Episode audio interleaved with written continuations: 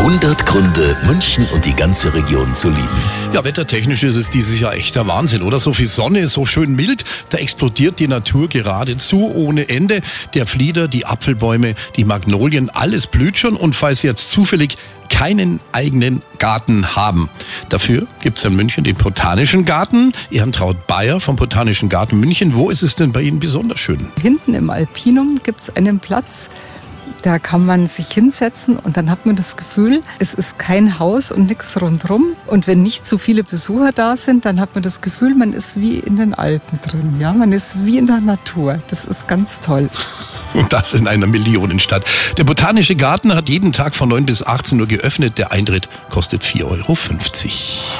100 Gründe, München und die ganze Region zu lieben. Eine Liebeserklärung an die schönste Stadt und die schönste Region der Welt.